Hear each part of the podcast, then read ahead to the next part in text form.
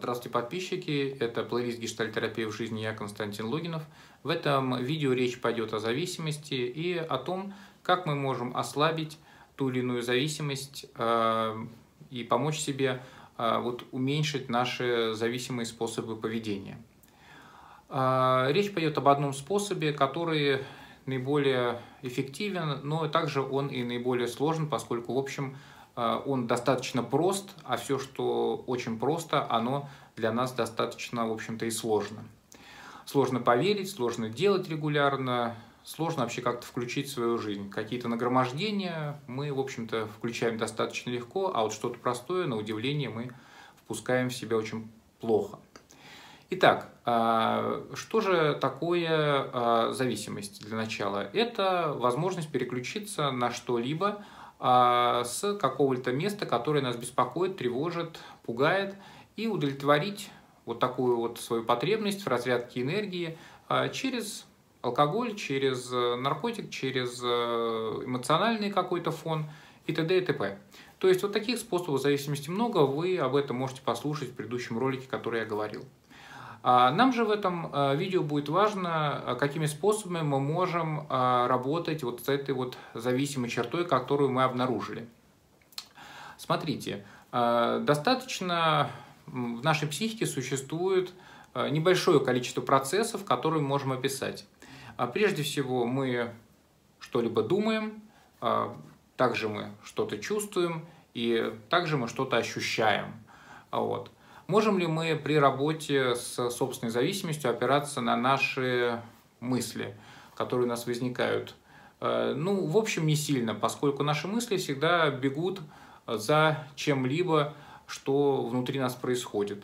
Ну, к примеру, если сейчас вы э, вспомните о своих близких, и кто-то из них болеет, вы на какое-то время э, станете переживать тревогу за него, то вы не сможете воспринимать достаточно хорошо этот ролик, поскольку, в общем-то, вы переключитесь, и ваши мысли уже будут сосредоточены на том, а что же с этим человеком, а как я могу ему помочь, а вот если сейчас я слушаю, может быть, с ним-то что-то случилось, и надо бы позвонить. То есть мысли побежали за каким-то процессом, который наиболее эмоционально, в общем, оказался в данном случае значимым, потому что, ну что, сидеть, слушать ролик, это достаточно такое унылое занятие. А подумать о том, что что-то произошло с моим близким, это достаточно энергичное занятие, поскольку, в общем, этот человек достаточно для нас важен, сущностен, и понятное дело, что мы будем больше о нем думать и чувствовать.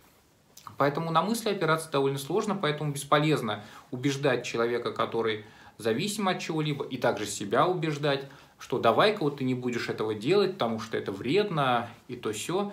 В общем-то, в какой-то момент мысли опять побегут за тем, что вообще как хорошо бы пойти и поругаться, и сбросить количество энергии, которое у меня есть, потом же будет очень приятно. А второй, а, ну, в общем, процесс, который у нас существует, это чувство. Чувство – это некий действительно такой симбиоз наших ощущений, которые говорят нам о том, что с нами происходит, и нашего сканирования а, окружающей ситуации, того, что происходит у нас в отношениях с другими. На чувства достаточно хорошо опираться, поскольку они дают довольно хороший такой срез а, того, как я себя ощущаю с тем или иным человеком. К примеру, если муж приходит домой, и а, жена на него смотрит подозрительно, и он начинает чувствовать такое переживание, например, как вина, то это может быть хорошим сигналом о том, что что-то а, в отношениях с женой я делаю, что причиняет ей ущерб.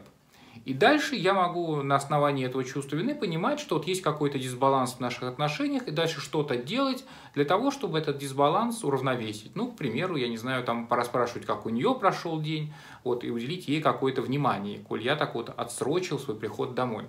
Но это вот одна, как бы, категория. А есть же чувства, которые мы начинаем эксплуатировать для того, чтобы эмоционально отреагировать довольно большое количество энергии и формируем такую эмоциональную зависимость. И тогда на чувство вины становится опираться очень сложно, поскольку, попадая в это переживание, я начинаю его усиливать, и вместо того, чтобы начать что-то делать для того, чтобы а, эта вина не раздувалась, а скорее, чтобы она ослабла и превратилась в какое-то действие в наших отношениях, я начинаю ходить и думать о том, что вообще я плохой муж, о том, что я вообще не соответствую вообще какому представлению о том, каким я должен быть, и я мало зарабатываю, и дети у меня не те, и вообще я не умею ничего делать. И так я себя виню, виню, и таким образом я переключаю себя с какого-то момента отношения с женой, начинаю не очень это осознавать, что вообще это что-то в нашем контакте нужно было исправить, а скорее я упиваюсь этим чувством вины, и я в какой-то момент начинаю эксплуатировать это переживание, и тогда мы не можем тоже на него опираться, поскольку это уже переживание стало неким способом сформировать такую эмоциональную зависимость. И третий, вот третий как раз такой феномен нашей психики, это то, что мы можем чувствовать наши ощущения, обращать внимание на наши ощущения. И вот это прям отличное место, которое нам может помочь в работе с нашими зависимыми способами поведения. Почему? Потому что наши ощущения прежде всего не имеют никакой оценки. Наши ощущения – это горячо-холодно. Я себя сдавливаю, я раздуваю. Я, в общем, чувствую влагу, я чувствую сухость нету никакой оценки, есть просто некое сканирование того, что же происходит внутри меня или на границе моей с окружающим миром. То есть, может быть, какие-то ощущения на коже, ощущения в мышцах, ощущения внутренних органов.